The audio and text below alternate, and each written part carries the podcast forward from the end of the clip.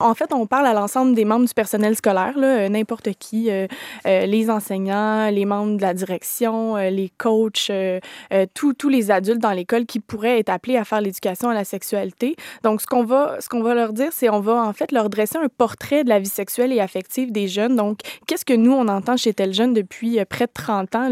Qu'est-ce que ah. les jeunes vivent? Quelles questions ils se posent?